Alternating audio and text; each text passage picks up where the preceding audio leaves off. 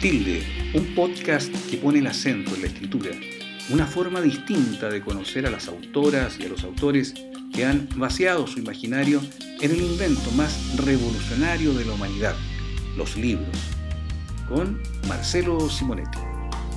Yo creo que todos los escritores, incluso los más mediocres, los más falsos, los, los peores escritores del mundo, han sentido durante un segundo la sombra de ese éxtasis. La escritora colombiana Laura Restrepo ha vivido una vida de novela. Nació en Bogotá en el seno de una familia caudalada, pero ya muy joven renegó de sus orígenes paramilitares en la izquierda. Fue trotskista e hizo la resistencia. En Argentina luchó desde la clandestinidad contra la dictadura de Videla. Pocos años después fue nombrada como miembro de la Comisión Negociadora de Paz entre el gobierno colombiano y la guerrilla del M-19, movimiento en el que terminó militando. Su sueño de niña era ser escritora. Ya a los nueve años había escrito su primer cuento. Le tomó algo de tiempo ver su nombre en la portada de un libro. Sin embargo, con 47 años ganaba el premio Sor Juana Inés de la Cruz por su novela Dulce Compañía. Y siete años después se hacía del premio Alfaguara por su novela Delirio. Su trabajo en Médicos Sin Fronteras la inspiró para contar una historia en donde la reina de Saba se convierte en una obsesión. Canción de Antiguos Amantes, así se llama la novela, acaba de aparecer en librerías luego de ser lanzada en la Feria Internacional del Libro de Bogotá. Señoras y señores, pónganse de pie para escuchar en este nuevo capítulo de Tilde a la incomparable Laura Restrepo. En cuanto a mí, vos mutas, en realidad no sabría decir por qué me inquieta tanto la reina de Saba. Gerard de Nerval creía que la fascinación por ella es propia de un cierto grupo de elegidos, gentes excepcionales a las que la reina escoge para marcarlas con un beso en la frente, convirtiéndolas así en séquito de incondicionales. Desde luego no es mi caso. No soy quien para alcanzar ese señalamiento, ni genio, ni estúpido, ni guerrero, ni santo. Soy más bien de una normalidad aplastante. No hay nada en mí que amerite posar de elegido o recibir una marca de fuego en la frente, salvo quizá alguna tuerca suelta en la cabeza. He sabido que la reina escoge también a los lunáticos. Será por eso que me persigue y que yo sigo enredado, prendado, pendiente de ella. A veces me pregunto si esa fascinación mía no será una forma de religión. ¿Y por qué no? Si al fin y al cabo la religión consiste en clavar obsesivamente la mirada de una imagen que está fuera de nuestro alcance. No eres el primero que se emboba con la reina de Saba, vos mutas, me dice Sarabaida, y no serás el último. Es una manifestación de locura, ¿sabes? Incurable, además y peligrosa, puede llegar a ser suicida. Sí, sí, estoy al tanto. Las alaleyos dicen que las alaleyos son unas viejas chismosas. Juegan a mentir y a fabular, me interrumpe Sarabaida. Mantente lejos, hay algo oscuro en ellas, y no tomes en serio lo que digan. Pues yo les creo, me animo a contradecirla. El propio Platón habló de los cuentos de nodrizas. Dijo que mantenían viva la memoria del pasado. Pues créele a Platón, pero no a las nodrizas.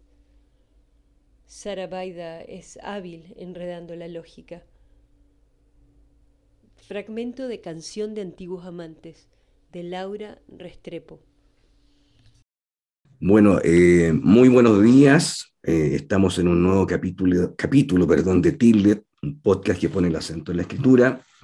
Eh, un poco averiados por, por la gripe, pero eh, muy contento de poder conversar con una autora colombiana que recibió, que recibió en su momento el premio Alfaguara y que acaba de sacar una nueva novela que se llama Canción de Antiguos Amantes. Nos referimos a Laura Restrepo. Laura, un gusto de poder conversar contigo. Lo mismo, Marcelo, encantada. Muchas gracias por tu invitación y compartimos el problema de la de la voz, que también yo ando ahí medio ronca, así que haremos un, un, dúo. Haremos un dúo, es verdad. Eh, Laura, bueno, eh, como te, explicaba antes, la idea es conocer un poco la cocina literaria de, tu trabajo y por otro lado adentrarnos en esta, en esta nueva novela que nos entrega, eh, Canción para Antiguos Amantes. Em, yo estuve revisando algunas entrevistas y, me llamó la atención, y corrígeme si no es así, que tú comenzaste a escribir una vez que, murió tu padre. Em, ¿Por qué esperaste hasta ese momento para, para comenzar a escribir? bueno, venía haciendo periodismo ya hacía rato, además muy metida en política de oposición y trabajando pues en diarios, eh, digamos, de ese tipo, de propaganda de izquierda y tal. Lo que pasa es que el que siempre quiso que yo fuera como escritora y escritora de ficción fue él. Era un maravilloso lector. Mi padre no terminó colegio, sino que se retiró a los 13 años y se dedicó a trabajar. Y de ahí en adelante pues, se dedicó a ser autodidacta, muy voraz, muy inteligente, ah, con una selección de lecturas muy propias, que yo te diría que la característica de los libros que él más amaba tenían que ver como con grupos humanos de una enorme solidaridad entre sí, es decir, como gente en la marginalidad o en la pobreza o en situaciones difíciles que mediante el amor, el humor, eh, situaciones siempre un poquito payasas que dan las dificultades extremas, pero que se, se, juntan y se ayudan los unos a los otros. Eso era como Tortilla Flat de Steinbeck, muchas cosas de Kazantzakis, ese tipo de literatura a él le encantaba. Y como te digo, desde pequeña siempre con la idea de que yo que soy la hija mayor, que iba a ser escritora. A los 12 años me regaló una máquina IBM eléctrica, de esas que usan las secretarias ejecutivas, que me ocupó todo el cuarto, porque yo iba a escribir, y él personalmente me llevaba todas las tardes a clases de, de se llama mecano, aquí, no sé qué, grafía. O sea que yo aprendí a teclear así mirando por otro lado a los 12 años y ese es como su sueño. Pero pues yo ya después me fui, sí estudié letras, estudié filosofía, después un posgrado en ciencias políticas, me dediqué mucho a la política, a ser profesora, al periodismo, pero no al sueño de mi padre. Y, cuando él se murió muy joven, a los 53 años y de forma así muy repentina y muy dolorosa, entonces yo sentía como que la manera de mantener un puente con él era tratar de escribir libros que a él le hubieran gustado. volví a releer todas esas lecturas favoritas de él y escribir se, convirtió como en una manera de, recuperarlo, de no perderlo del todo. De, por ahí empezó, fue como un gran estímulo para, hacer lo que seguramente era yo misma la que siempre había querido y lo iba postergando y postergando y él, era él quien más claramente lo, lo formulaba. Bueno, tu padre fue bien especial, ¿no? aparte de lo que nos cuenta, eh, entiendo que viajó a Cuba cuando estuvo la revolución, vino a Chile también cuando eh, el proyecto de la Unidad Popular triunfó en las elecciones. No sé por qué no, nos cuenta, por qué no nos cuenta un poquito más de tu padre es un tipo libertario, yo no te diría de izquierda porque era un hombre tan libre que tampoco se hubiera tenido a, una doctrina específica, pero por alguna razón criado de un, gran hijo de un gran intelectual, Enrique Restrepo, que dejó varios libros, que era además fotógrafo, eh, de una casa, digamos, de clase media, como te digo, una gran biblioteca. Mi hermana y yo heredamos todos los libros empastados en cuero en varios idiomas del abuelo y sin embargo mi padre y sus hermanos se crearon mucho en, la calle. Eh, siempre que hay fotos de mi padre joven está con algún animal, entonces recogían burros que andaban por ahí sueltos, los metían al patio de la casa, gansos, animales. Eh, y desde chiquito, como te digo, a los 13 años se fue del colegio, se metió de mandadero en un banco y, un tipo que no le gustaba ir al médico, nunca fue, también por eso se muere tan joven, un infarto que nadie me acuerdo alguna vez que se partió una pierna, mi padre le pusieron el yeso y por la noche vimos un estruendo de mi papá en el garaje con un martillo quitándose el yeso. Nada que lo, que lo constriñera, que le, religioso jamás fue, no perteneció a ningún club social, un viajero empedernido, eh, la fascinación era estar por todos lados. Mi madre, heredera de una fortuna muy grande, pues nos permitía los viajes, pero mi padre era sastre. Mi padre cosía ropa, cortaba, cosía, manejaba la máquina, artesano. Y, y como tú dices, por ejemplo, cuando los barbudos que se decían en ese entonces eh, se toman el poder en, en, derrocan a Batista, la dictadura cubana, y se toman el poder. Mi papá, nos vamos a Cuba a ver qué pasó allá, encantado con, como con descubrir el mundo nuevo. Lo mismo pasó en Chile, apenas gana la Unidad Popular de Allende, nos fuimos para allá, nos metíamos a la peña de los Parras y a visitar las poblaciones callampas, creo que se llamaban en ese tiempo. Era muy niña, ¿no? Una chiquita, pero para ver los nuevos edificios que se estaban haciendo. Como un fascinado por, tal vez por el futuro, pero fuera de toda norma. Nunca le gustó que fuéramos al colegio. Apenas teníamos el primer problema que, que era permanente. Imagínate unas niñas criadas así, te metías a colegios con una disciplina y claro, el choque era enorme y mi padre encantado, camina, vamos a decirle, a cantarle la tabla a esa directora. Y encantado porque era su pretexto para sacarnos del colegio. Y al mismo tiempo viajamos mucho, entonces museos, sitios nuevos, lectura, teatro, conciertos, una educación quizás repetida de lo que él mismo había hecho, como de, más bien de, de educación familiar. Era un matemático intuitivo, mi padre, pero muy bueno.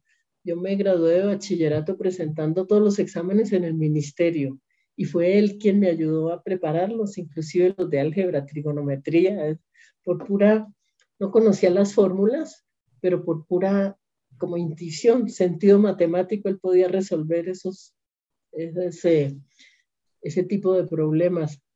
Además, encantador, divertido, estar con mi padre era como lo más, el plan más delicioso. Eh, ¿Qué te cuento de él? Por ejemplo, por las mañanas él nos llevaba el desayuno a la cama temprano, a mi madre, a mi hermana y a mí. Llegaba con la bandejita. Eh, un hombre con una capacidad de cariño y muy como los libros que le gustaban, un hombre con clara sensación de clan familiar. Eso era lo que a él le gustaba, el, el clan familiar, la solidaridad en la propia familia eso lo ha sobrevivido su muerte y nosotros seguimos siendo un clan muy unido y de alguna manera muy volcado hacia adentro también. Mm. Laura, y, y, en el caso de que tu padre hubiera leído tu obra, ¿cuál, ¿cuál de tus libros crees que le habría gustado más a él? Digamos que yo fui desde el reportaje, el primer libro, Historia del Entusiasmo, la Isla de la Pasión, que también está mm. basado en una historia, digamos, muy real. Y yo fui metiéndome cada vez más hacia la ficción. Yo creo que esos más claramente de ficción le hubieran gustado más, me parece. Eh, bueno, entremos en, en, materia de cocina literaria, por decirlo de alguna manera. ¿Cómo, ¿Cómo van surgiendo las ideas? O sea, ¿cuándo sabes tú que algo que conoces, algo que te cuentan, puede traducirse finalmente en, un, en una novela, en una historia de largo aliento. Marcelo, en realidad fue una historia que, que una trayectoria literaria que no, fue, no se fue haciendo por mi voluntad, sino más bien porque la, como que la vida me fue forzando a ciertas cosas. Por ejemplo, la, el primer libro que escribo, yo, venía siendo periodista, era comisionada de paz en el proceso de paz que se abrió aquí en los 80, el presidente Belisario Tancur y la guerrilla del M-19, que al principio tuvo una acogida enorme, entonces uno subía a los campamentos guerrilleros y a, a los encuentros con la guerrilla, con un tropel de periodistas, de televisión, cubrimiento de medios, pues así, como reflejaba la euforia de los colombianos de que por fin, después de, siglos de, de, violencia, había, se vislumbraba la paz. Esa, eso terminó en un baño de sangre brutal, como que la compuerta que se había abierto se cerró y machacó muchas vidas, fueron asesinados muchos de los que entregaban las armas. y la prensa se retiró del cubrimiento, entonces los comisionados de paz quedamos solos ahí también, un poco blanco de todas las fuerzas pro guerra que nos pusieron entre ojos. No me volvieron a publicar nada. De hecho, dejé de trabajar en la revista para la cual trabajaba y al mismo tiempo con toneladas de información, porque yo estaba, había estado presente en todos los eventos, los bombardeos, las matanzas y también los momentos felices de la negociación. Tuve que salir al exilio, salí con mi hijito de cuatro años y una maleta con todos los documentos que yo tenía de lo que había sido el proceso de paz. Y fue la primera vez que yo dije, Marcelo, pues voy a publicar un libro. Si esto no tiene salida en los medios, publicaré un libro. Por eso te digo que no fue decisión. Ese fue mi primer libro, que se llama Historia de un entusiasmo. Y luego hice libros de reportaje durante un tiempo y el tránsito a la ficción pues tampoco la, decidí, que yo tenía una investigación de 11 años sobre los orígenes de la mafia, y todo el asunto del, del, narcotráfico en Colombia, que al principio era un enigma para los propios colombianos, no teníamos ni idea de dónde salía eso que los mexicanos llaman la dolariza. De pronto el país en una orgía de dólares y de tiros y de muertos nadie sabía muy bien dónde, en qué, en qué trasfondos, en qué bajos fondos había nacido eso. Entonces hice una investigación de una vendetta de sangre entre dos familias que eran de las originarias de la mafia de la marihuana. Tenían casada una típica vendetta donde la sangre se paga con sangre, ¿cierto? Le mataban a uno y los mataban al otro, y así en una historia eh, como muy típicamente siciliana, muy extraña. Y entonces recogí toda la información, salió en reportajes de televisión, por ejemplo, también escrita, pero cuando en determinado momento una programadora me quiso comprar eso para una eh, telenovela, entonces esas propias familias amenazaron con ponerle una bomba a la programadora, entonces no salió. Y después se corrió la voz de que yo iba a hacer una novela con eso, un libro. Entonces también me llegaron las amenazas. Entonces a través del abogado, eh, esas, digamos, esa marginalidad, esos bajos fondos siempre mantienen como una conexión a través de los abogados. Entonces le pregunté al abogado, le digo, díganle a los señores, no, no, no, no diga que yo pido permiso de sacar un libro, díganles que yo voy a contar su historia en una novela y que no, que les mando decir, quiero saber qué me va a pasar.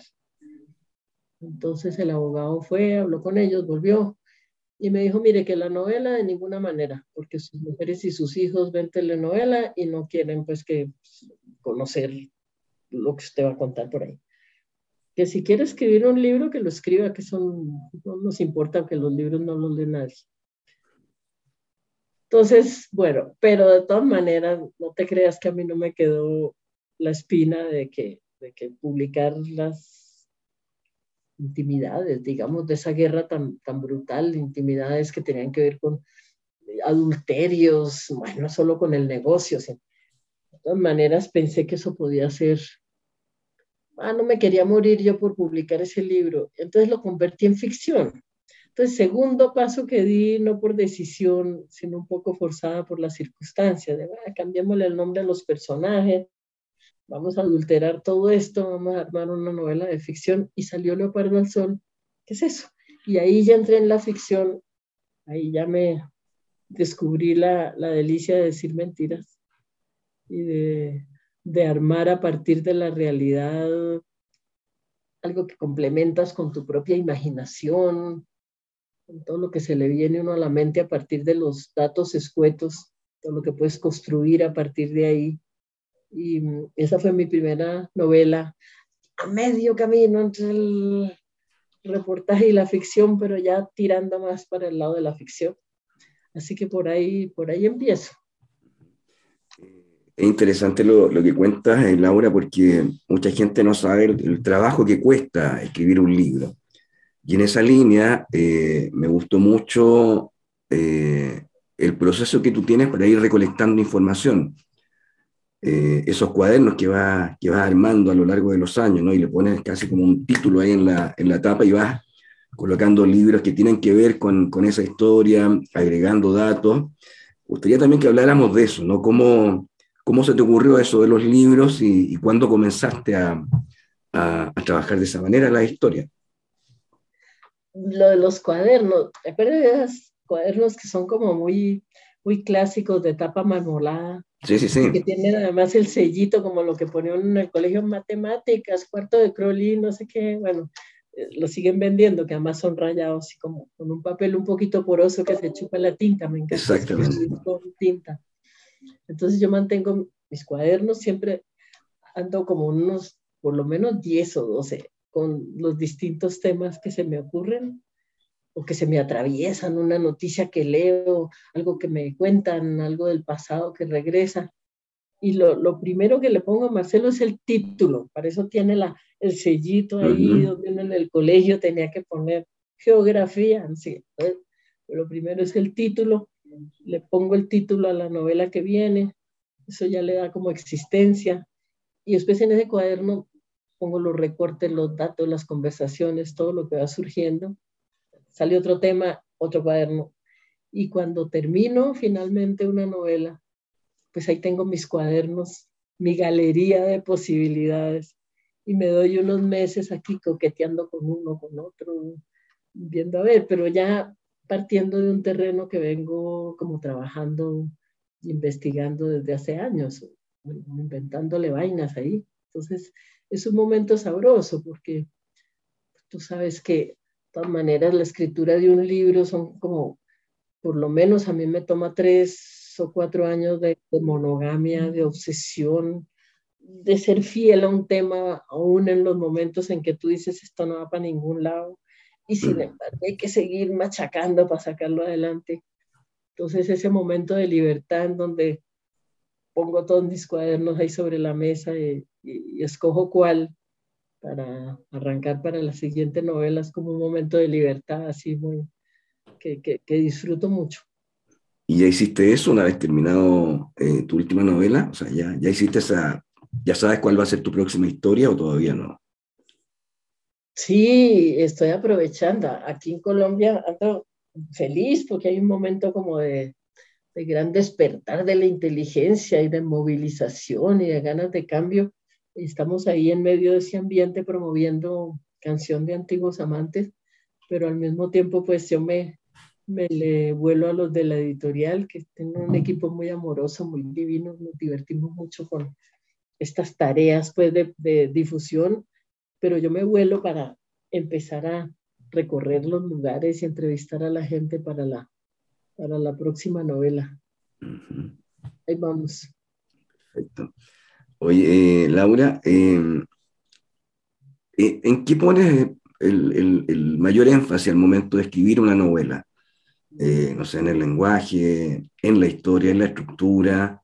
¿Qué es lo que, que a ti te interesa privilegiar cuando escribes una novela?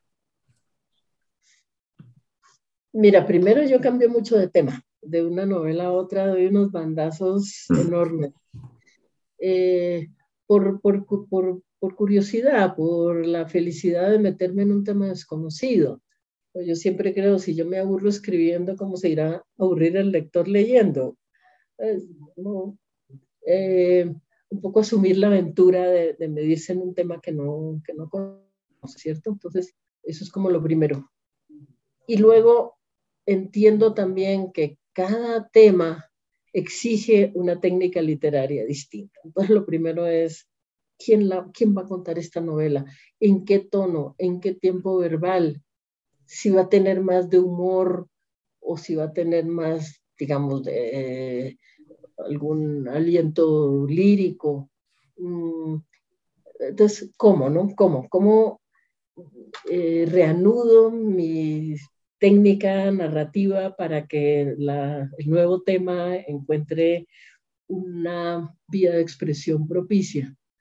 Y luego la estructura que la mencionabas, me encanta. Yo tengo, pinto una pared grande de negro que la convierto en tablero y trabajo mucho con fichas. No te quiero decir que deje de lado el, el ordenador, a estas alturas sería imposible, pero sí me gusta mucho la parte visible de los cuadernos y de las fichas, es que el ordenador se lo traga todo. Él tiene lo que tendrías que tener tú en la memoria, por eso como último recurso. Y en el tablero coloca fichas de distintos colores, un color para un personaje, otro para otro, mm. para distintos momentos de la narración. Y eso da como la alegría de un, de un esquema móvil, una estructura móvil que vas colocando eh, según la narración va exigiendo. Y, y, me encanta hacer una cosa lo más ingenieril posible con la estructura, un entrevere de distintas historias, me encanta enlazar distintas historias de tal manera que desemboquen en un final eh, coherente más o menos al tiempo por los distintos ríos por los que corre cada una. Mm, me gusta mezclar tiempos, pasado, presente en esta última canción de Antiguos Amantes habrás visto que agarro la, la leyenda y al mismo tiempo una realidad muy de pie a tierra, muy de guerra, muy de situación crítica y la, y la fusiono en una sola. Y yo creo que eso tiene que ver mucho con un trabajo previo de, estructura, si no acabas haciendo un masacote que no tiene pies ni cabeza. Claro. No, y eso de la, de la pizarra, o sea, de pintar la pared colocando las fichas, te agrega mm, la posibilidad de tener como un control de la historia, ¿no? Una mirada central de toda la historia y poder moverla así, cosa que muchas veces uno no, o sea, los que no trabajan con, ese, con esa técnica a veces se pierden dentro de la historia, ¿no? Van como por, medio, por el medio de un bosque. Pero eso me da la impresión que te permite ver con claridad la totalidad de la historia, lo que no es fácil. Exacto, es algo que el, ordenador no te permite, Marcelo. La, la memoria del ordenador es prodigiosa y es mil millones de veces superior a la tuya, pero él esconde también, se traga las cosas, están por allá en el fondo, él lo sabe, tú no. Claro, claro, es verdad. Entonces el, el, el, tablero este, la pizarra que dices tú, te permite visualizar.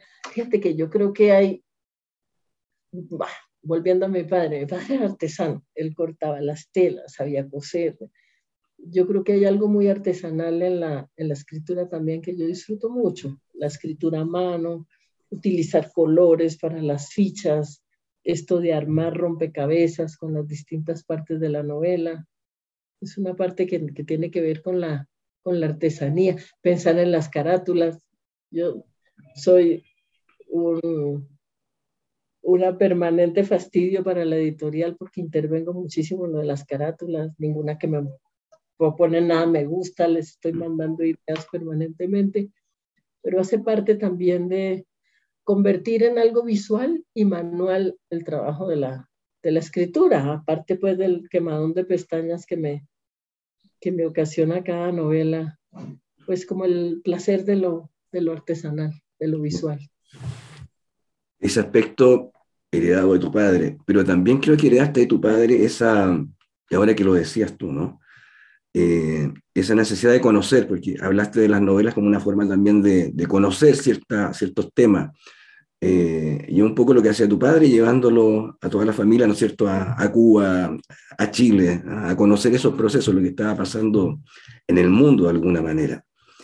Eh, y a propósito que, de lo que hablaba de los, de los bandazos, se dice, ¿no? Usted, esos, esos saltos así raros que hay entre una novela y otra, te quería preguntar, de hecho, eh, ¿cómo se pasa de, mm, cómo se salta de los divinos a, a esta novela, ¿no? Que son como dos, dos realidades, dos temas que parecieran estar escritos por distintas autoras, como que son dos mundos que no tienen nada que ver. Así es, pero es que fíjate que con los divinos me pasó que, que el tema se me impuso. Los divinos es una novela de ficción pero es una novela de ficción basada en un crimen atroz que sucedió aquí en Colombia. Mira que esto es uno de los países más violentos de la tierra. Nosotros a la muerte le conocemos todas las caras. Los colombianos hemos, desgraciadamente, vivido una, una trayectoria de nación muy inclemente, muy violenta. Y a pesar de eso, este crimen sacudió a la nación de una manera eh, muy especial porque fue un crimen muy simbólico por la absoluta indefensión de la víctima y la absoluta prepotencia del, del violador y del torturador y del asesino. Eh, muchacho muy guapo, profesional, de la clase alta, rico, seductor. Y la chiquita, una chiquita de familia indígena, echada a la ciudad por la violencia del campo, yo estaba escribiendo este otro libro, Canción de Antiguos Amantes, que es un libro que me tomó siete años, con, viajes a Yemen, por Etiopía, por las fronteras de Somalia. Pero cuando sucedió este crimen, este arquitecto que, que rapta, tortura, viola y asesina a esta chiquita de siete años, de verdad no, no podías pensar en otra cosa. Yo estaba lejos, yo no hice una investigación periodística, ni tipo novela negra, ni nada de eso, pero yo no podía pensar en otra cosa, entró mm. como rayo, no tanto por la monstruosidad del asesino, obviamente era una criatura monstruosa el asesino, pero eso era como lo más obvio, sino más bien que nos correspondía a los demás como sociedad para poder crear un entorno de alguna manera propicio eh, a la impunidad, a la posibilidad de que, de una chiquita así fuera tratada de esa manera tan feroz y la, la, posibilidad de que no pasara nada. Sí pasó, porque por una vez la sociedad entera se levantó a exigir justicia y capturaron al, al asesino. Pero no podía pensar en otra cosa y en los permanentes contactos pues con los colombianos, con mi familia, con los amigos, nadie te hablaba de otra cosa. Era como, como una necesidad de exorcismo. A ver, mirémonos el alma, a ver qué es lo que está pasando aquí, en estas profundísimas diferencias sociales, en, esta injusticia estructural de nuestra ciudad. Entonces, se, se, se impuso los divinos por simple incapacidad de, pensar en otra cosa. La niña aparece poco en la novela, está más bien centrada en cinco amigos que son los cinco compañeros de colegio y de trayectoria profesional del asesino, tratando de indagar en esa masculinidad tóxica que empieza con agresiones, si quieren, menores o desprecio hacia las sirvientas, hacia la madre, hacia la novia, pero que en últimas tienen el mismo sustrato de la, de la gran violencia del asesinato, de la, violación, la tortura y el asesinato, ¿cierto? De alguna manera es como el caldo de cultivo para eso otro. Entonces ahí vino la, los divinos y se atravesó. Y una vez que la publiqué, pero la hice rápido, fueron cuatro meses, está como de rayo. Y una vez que terminé con eso, volví a retomar la canción de Antiguos Amantes y seguí ahí mi, mi proceso con esa novela que me tomó mucho, muchos viajes, mucha lectura, mucho pensar, mucho armar y desarmar en la pizarra aquella de las bibliotecas. Sí, te, te, iba, a ah, preguntar, eh, tú ya estabas trabajando en Médicos para Médicos Sin Fronteras eh, cuando se te ocurrió la idea de escribir la novela o, o partiste con la idea de la novela y ahí entraste a Médicos Sin Fronteras? Soy muy obsesiva, Marcelo. Yo siempre estoy pensando, todo quiero meterlo, todo para mí tiene, y no hay nadie que, que no, no, no se me antoje que puede ser un personaje de novela. Entonces, em, desde que hace años empecé a hacer viajes con Médicos Sin Fronteras con el propósito pues de hacer reportajes sobre temas que les interesa a ellos destacar, porque por ser violencias muy recurrentes, la, la, gran prensa empieza a olvidarlos, llevan un escritor para que destaque, un gran fotógrafo para hacer un, un, reportaje, digamos, más vistoso, pero pues pensando siempre en novela, mira que me gusta contar que cuando las mujeres de mi familia se reúnen a, a discutir todos los secretos y de, de, de, la familia, cuando yo llego se callan, porque dicen, cállate que aquí viene esta y todo va a parar ahí alguno de los libros. Delante de ella no hables, que todo, todo lo ventila en sus novelas.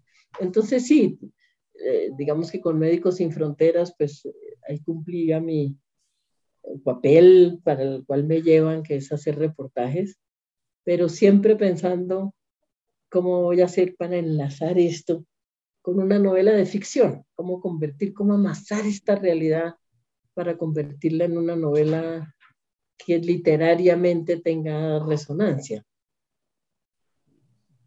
Ahora, bueno, una cosa es encontrar el tema y otra cosa tal vez más difícil todavía de encontrar la voz que va a narrar esa historia, ¿no?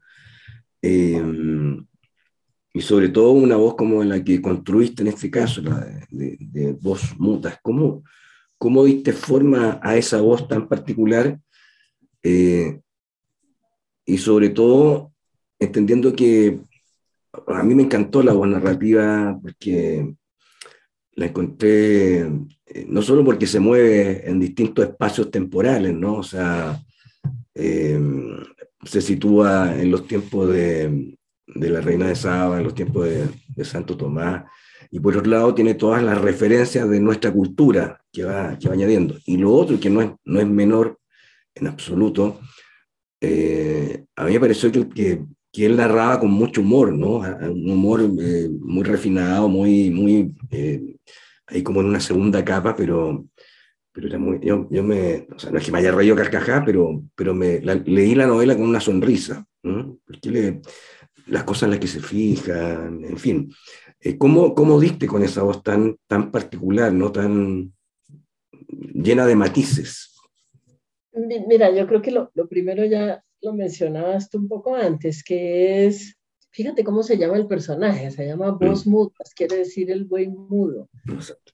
A mí me gusta partir de alguien que no sabe nada del tema, como yo misma. Y de alguna manera también como el lector que abre el libro sin saber qué esperarse. Entonces, Voz Mutas es este muchacho que ha sido seminarista, como con toda la ingenuidad que le da el haber sido seminarista, entonces, este Voz Mutas, no, su padre desaparece muy rápido, se le muere su madre, que es como su gran arraigo a la tierra, se le muere muy rápido.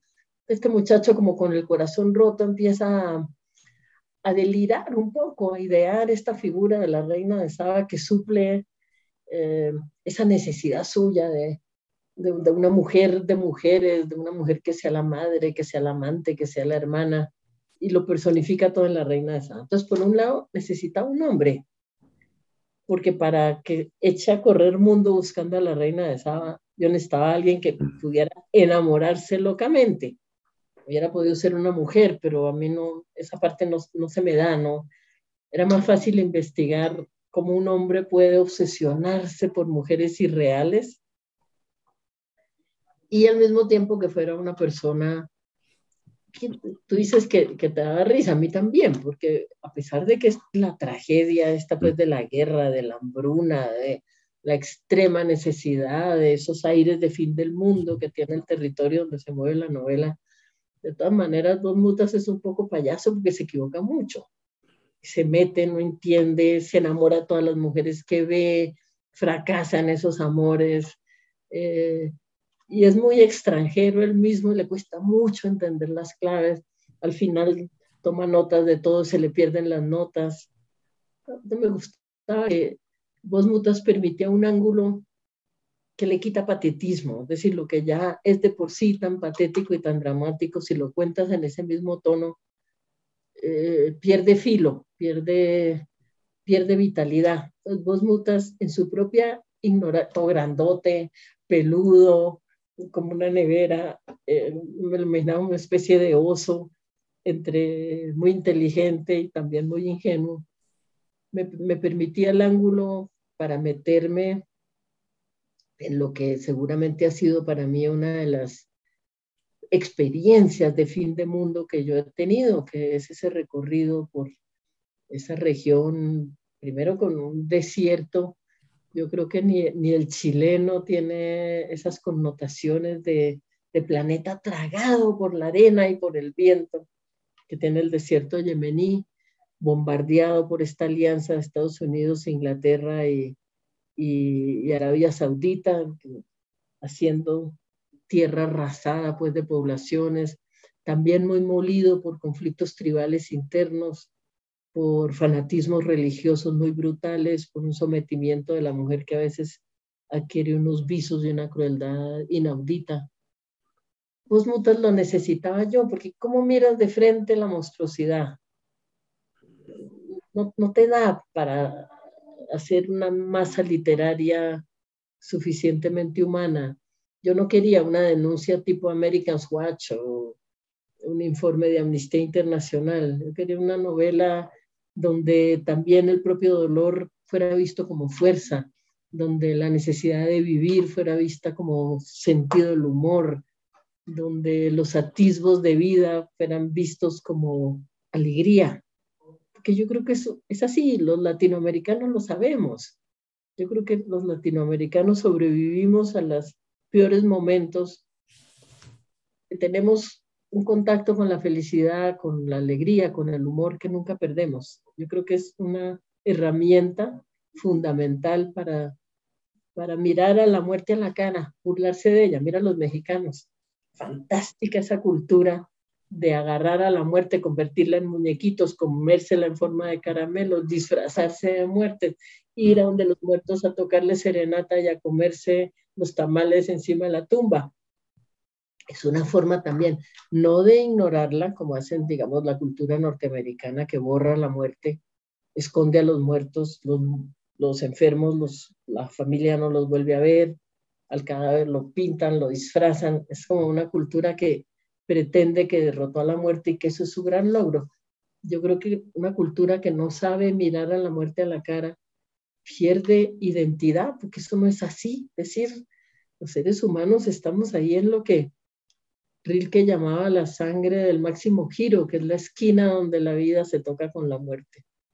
Donde tú pretendas anular eso, pues se te vuelve todo fórmulas de un plano, eh, de una falta de interés que tal vez suples con, con consumismo, con la felicidad de un físico espectacular, yo qué sé qué yo creo que esa, esa gran vibración la obtienes de poder mirar a la muerte y a la muerte hay que mirarla con irrespeto, con humor, con, de alguna manera con desdén, ¿cierto? Como hay cosas más importantes, hay cosas que deseo mucho, aunque eso me cueste no estar vivo.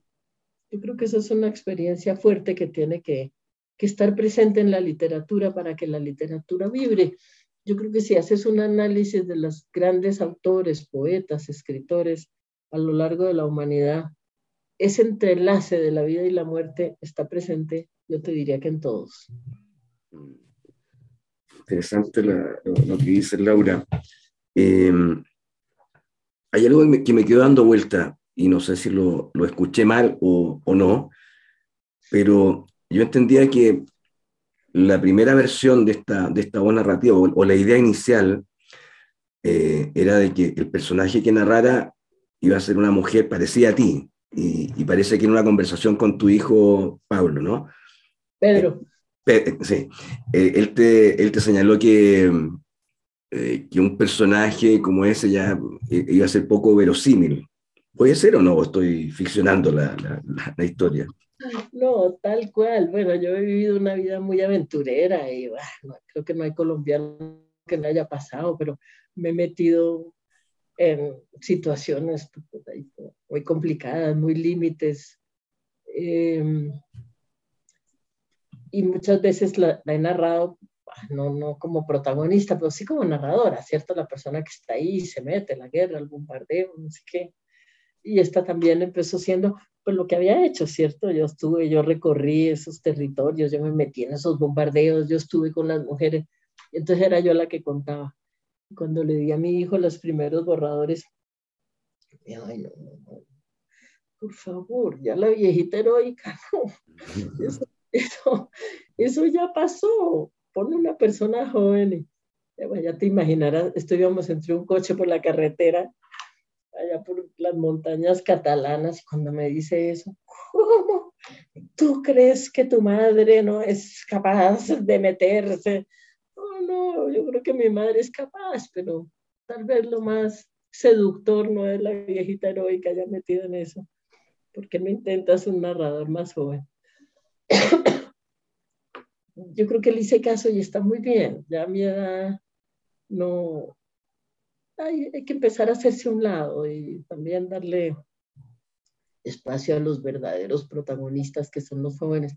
Entonces, Vos Mutas me, me ayudó también mucho para esconderme detrás, no que yo no esté, pero, pero por lo menos estoy ahí mucho más escondida. Eh, Laura. Agradecí mucho al hijo el consejo. Después de una tremenda pelea, ¿eh? me imagino, me imagino. Laura, ¿por, qué la, la, reina de Saba? ¿Por qué elegiste, digamos, ese personaje? Marcelo, porque cuando yo siempre a los de Médicos Sin Fronteras le digo que, que sí, a lo que sea. Me han llevado a toda clase de, sitios ahí críticos de la humanidad, pero cuando me dijeron Yemen, fíjate, yo no sabía cómo se llamaba la, la, capital de Yemen, era un país como por allá entre los árabes, de los más radicales, con un, con un islamismo hiperradical, con una marginación brutal de las mujeres. No, no tenía mucho nada en la cabeza. Lo único que yo recordaba era que Yemen, Somalia y Etiopía, las regiones que íbamos a recorrer, ahí se decía que, que ahí había existido el mítico reino de Saba con su poderosa y sabia reina, la reina de Saba. Y también sabía que André Malraux, allá en su época, em, había sido un obsesionado con la reina de Saba, al punto de que contrató una avioneta, quiso que Santexuperi la, la pilotara, fíjate que Santexuperi había sido, era, o era piloto de guerra, pero eso no funcionó y se fue a sobrevolar el Yemen buscando las ruinas del, del antiguo reino de Saba. Nunca las encontró, pero de todas maneras eso fue noticia en la prensa internacional. Imagínate el, gran seductor que era Malraux, la crema y nata de la intelectualidad francesa, buscando esa figura legendaria de, la mujer seductora, la que seduce a Salomón, la, la Matahari, pues de la Biblia, eh, eso fue, hizo como un gran impacto. Él nunca encontró nada, pero produjo un librito muy lindo que se llama La Reina de Saba. O sea que finalmente la encontró, pero la encontró en su propia, mm. en su propia literatura. Eso era lo que yo tenía en mente. Y al mismo tiempo, Marcelo, como la fatiga, como tercermundista que soy, de andar por ahí contando nuestras tragedias y nuestras desgracias, nuestros tropiezos, nuestras pobrezas, y que eso ante los ojos del mundo sea anecdótico, sea exótico, sea dolores ajenos de una gente por allá, que, mejor no me digan mucho porque son cifras en los grandes medios y eso no tiene cara y mejor así. Entonces yo pensé, yo necesito combinar una leyenda universal con las historias de estas mujeres migrantes que van recorriendo el desierto para darles un eco, decir, esto no es una historia exótica de unas mujercitas por allá, esta es la historia de la humanidad, esto está enraizado en una leyenda que ha sido universal, en una mujer que ha hecho época por sabia, por fuerte, porque poseía o gobernaba un imperio que, que era el gran imperio del olíbano, del incienso, el, imperio realmente rico, cuando, cuando Israel era apenas casi una tribu de es decir, Salomón era el rey pastor, la reina de Saba era la dueña de todas las rutas comerciales de, ese mundo entonces de tiempos bíblicos. Yo tenía esa idea, pero decía, pero ¿cómo hace uno? Para que esto no sueñe, no suene un orientalismo ahí revenido. ¿Cómo hago yo para empatar la leyenda con la realidad y que, y que conformen una sola entidad? Y la clave me la dieron las propias mujeres migrantes que vienen del cuerno de África subiendo, atraviesan el, Golfo de Adén, muchas se ahogan ahí cuando se hunden las pateras en las que las llevan los smugglers, que son los traficantes pues, de gente, las tiran al mar antes de llegar a la orilla y ellas llegan al desierto yemení, vueltas quemadas por el sol, muchas sin ropa, sin zapatos, sin absolutamente nada que comer, sin agua, y empiezan a caminar desierto adentro con la idea fija de encontrar un lugar donde la vida sea posible. Esas eran las mujeres a las que yo quería seguir. Y tuve la suerte de tener como guía, aparte pues de los médicos de la organización, a una partera somalí que conocía pues los dialectos y que fue como una puerta de entrada para conocer ese, ese mundo femenino del desierto.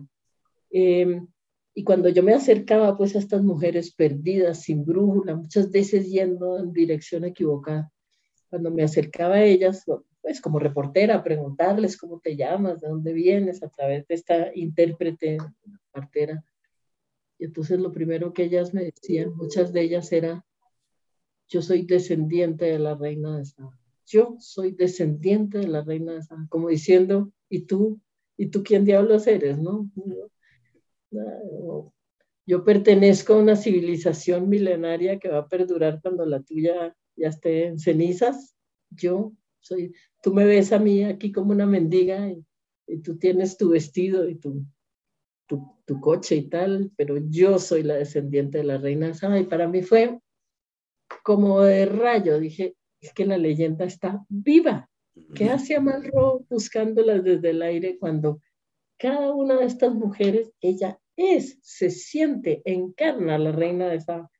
Y fue maravilloso porque me permitió como entender cuál era la, el, punto en que se, funcionaba la, se fusionaba la leyenda con la realidad. Y por ahí ya arranqué. Y una vez que tienes esa pequeña clave, ya se te abre el territorio, ¿no? Ya puedes penetrar y moverte sin miedo. Pero es que además, claro, es un mundo en donde el tiempo no existe como puede existir para nosotros íbamos por esos caminos por el desierto. No, que no se puede, que ahí se lo tomó no sé qué tribu y que allá están los talibanes y que uh, no, que hay que refugiarse porque están bombardeando.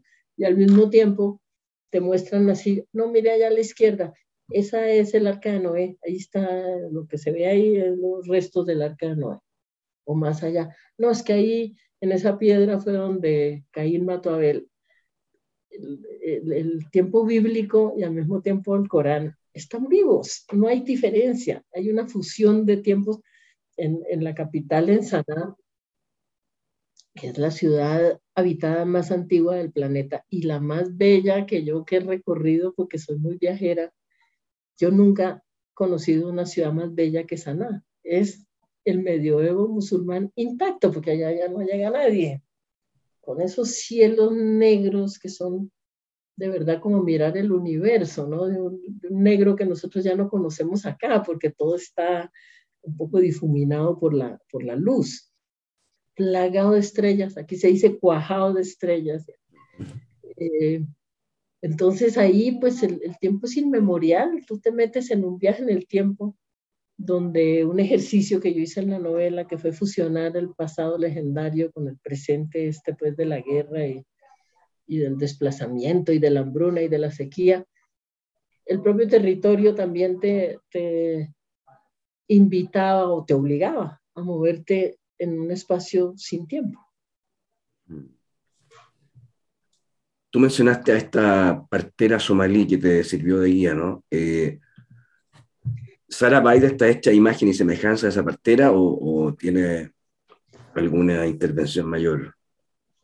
también es ficción como en toda la novela, pero mucho, mucho. Y fíjate que ella se me perdió porque como he trabajado oficialmente con Médicos Sin Fronteras, no hay mucho, eh, no hay mucho récord ella, se llama, se llama Javiva.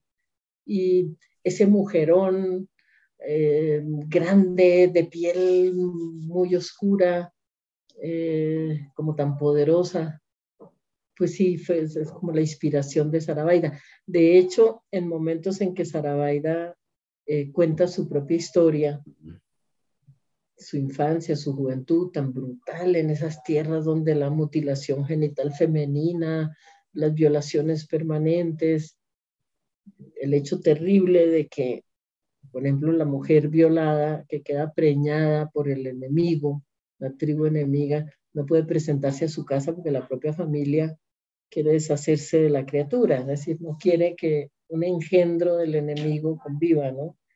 Entonces, toda esa historia que aparece como la biografía de, de Sarabaida, que se convierte finalmente como en el gran amor de este Mutas, el narrador.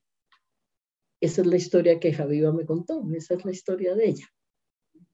No sé dónde estará Javiva, ojalá algún día nos oiga Marcelo y reaparezca ella, que fue que fue muy clave para mí en todo este recorrido y en la escritura de toda esta historia. Siete años dijiste, ¿no? Siete años te tomó escribir esta, esta novela. Siete años con grandes fracasos, con era de todas maneras una amalgama de muchas cosas y a mí se me colaba, se me colaba Rambo que vivió ahí en, ese, en esas tierras, donde Rambo vivió en Adén, en Yemen, vivió en, en Harar, en Etiopía, traficaba con armas ahí. Y como te digo, también en el propio Rambo, aunque nunca mencionó a la reina de Saba, sí habla en su poesía de una especie de reina como monstruosa, un ser híbrido que me inspiró a mí mucho para ser mi, mi bello monstruo que es mi, mi reina de Saba.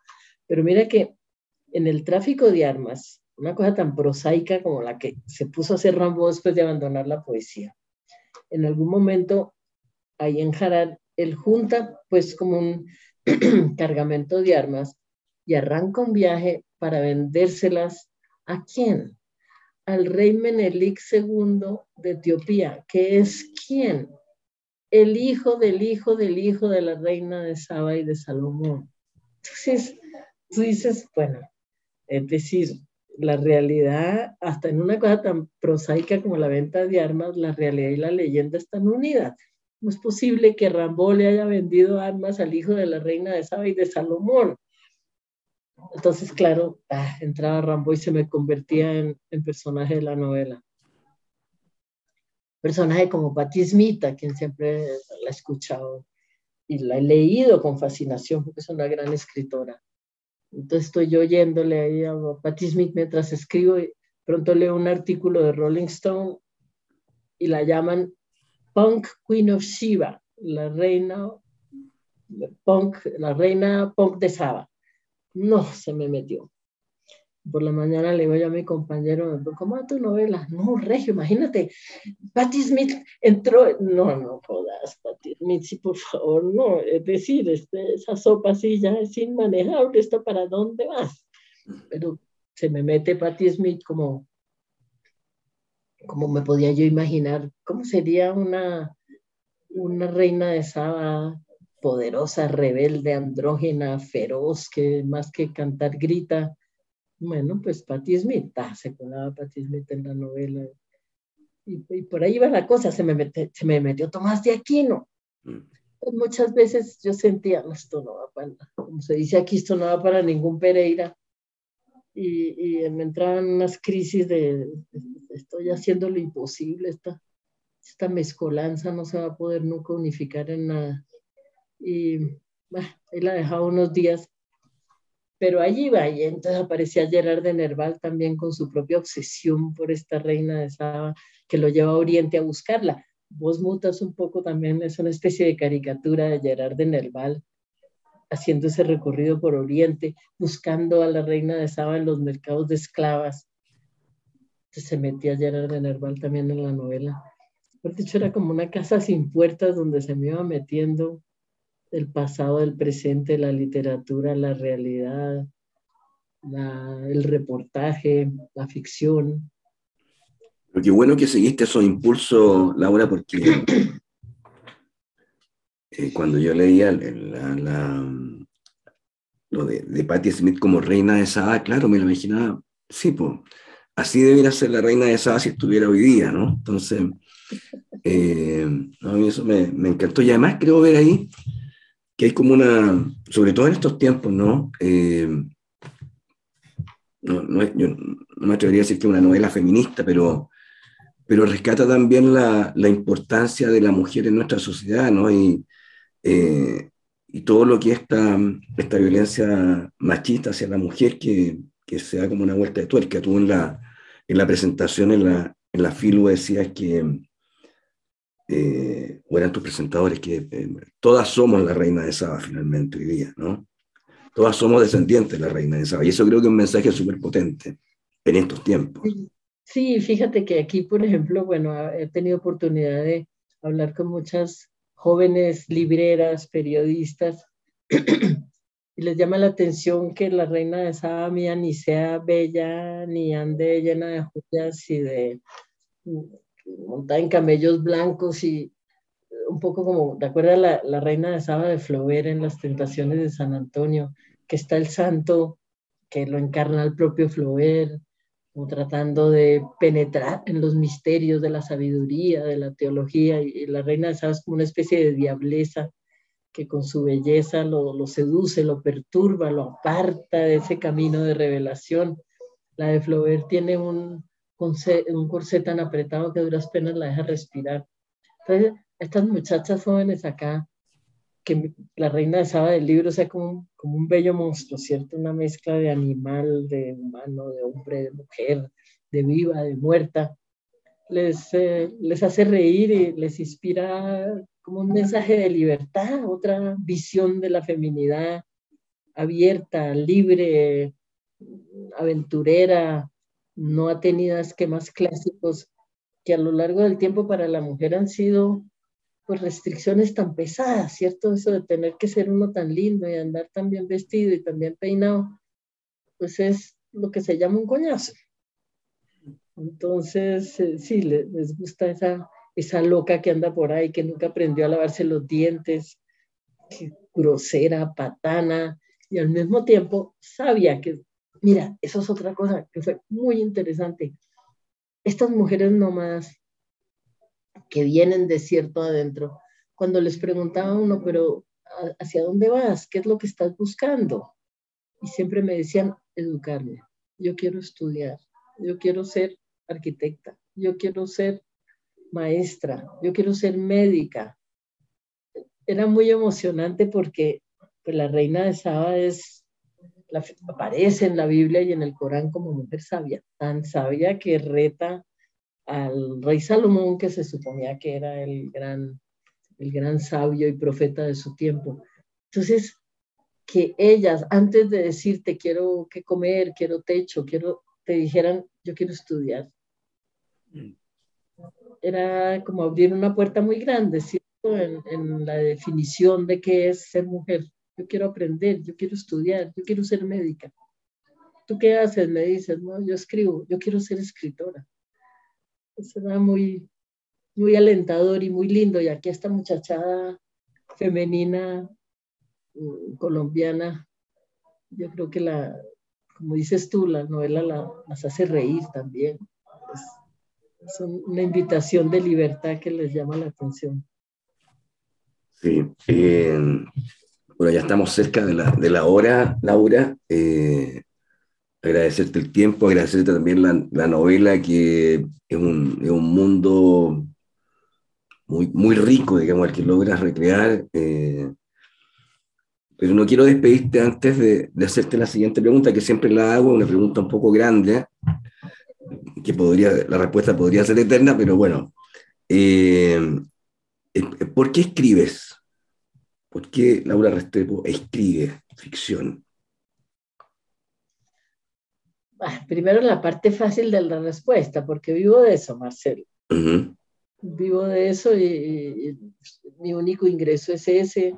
Además, tú sabes que los escritores no tenemos ni, ni, pensión, ni jubilación, ni prestaciones, ni seguro médico pagado por la empresa. Y yo soy una persona como todo escritor que sabe que el día que la cabeza y las fuerzas no le da para escribir, tiene que vivir de lo que logró ahorrar, que empezó migajas. Entonces, por un lado eso, ¿cierto? Hay, una obligación laboral como la de un dentista, como la de un carpintero, como la de un ingeniero. Vivo de eso. Después, porque es delicioso. Eh, el, gran premio, yo creo, para un escritor no es el Nobel, ni es la mención, ni la popularidad. El gran premio es poder vivir de una cosa tan divertida y tan apasionante como es la escritura. Es, es realmente un placer y yo me siento muy afortunada. Y después, porque, a ver, te, hago el cuento corto. Estas mujeres, las que van pues de cierto adentro ahí por esos caminos sin camino, todas tenían una bolsita plástica colgada aquí. Y adentro unos papelitos que ellas escriben en distintas lenguas, porque son muy políglotas. En todas las lenguas de los colonizadores que han tenido y además las propias lenguas. Y en esos papelitos ellas escribían como una mínima biografía y cuando ven como un extranjero corren a entregarle ese papelito que dice, yo me llamo fulana, vengo de tal pueblo, me violaron en tal sitio, necesito tal medicina porque mi hijo está enfermo, dejé en tal lugar a mi madre, quien tenga razón de mi madre, por favor, di, y van y te lo entregan. ¿Buscando qué? ¿Buscando ayuda? Difícilmente, pero sí como una especie de testimonio de identidad. Yo existo, yo estoy sobre la tierra. Eh, yo, mi lucha ha sido muy dura por estar viva, yo no quiero desaparecer sin que alguien se entere, aunque sea esta extranjera a quien le entrego el papelito. Lo comparo ahí en el libro, lo habrás visto en la novela con el SOS que un náufrago tira en una botella al mar, o como la frase que, que raya con las uñas un desaparecido en la pared de una celda clandestina. Entonces, también por eso escribo. Entiendo la limitación absoluta que puede tener un libro ante el,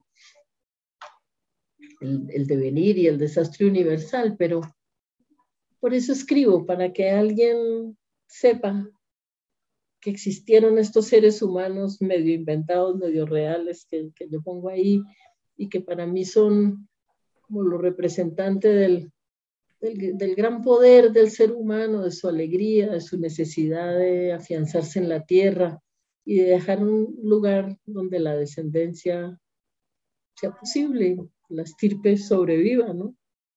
Dice, Cien años de soledad tiene ese prodigioso final que dice que las estirpes condenadas a 100 años de soledad no tendrán un segundo, una segunda oportunidad sobre la tierra para mí cada uno de estos papelitos que me entregaban por ahí son de alguna manera una segunda oportunidad, la oportunidad de que tú o aquel o aquella lea, sepa de mi existencia y diga, ahí hay un alma gemela. Yo creo que para eso escribimos. Muchas gracias, Laura.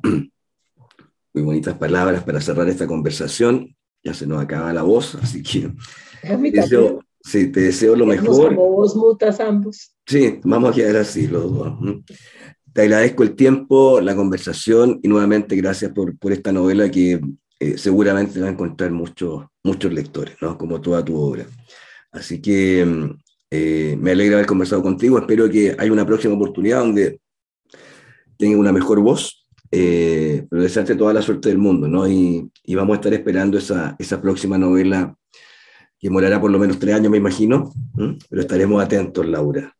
Maravillosa conversación, Marcelo, te agradezco mucho, muy, muy grato poder repasar ese proceso de escritura con una persona que lo conoce como tú y que se interesa y indaga y lo lleva uno a repensar qué fue lo que hizo. Muy, muy agradable, muchas gracias.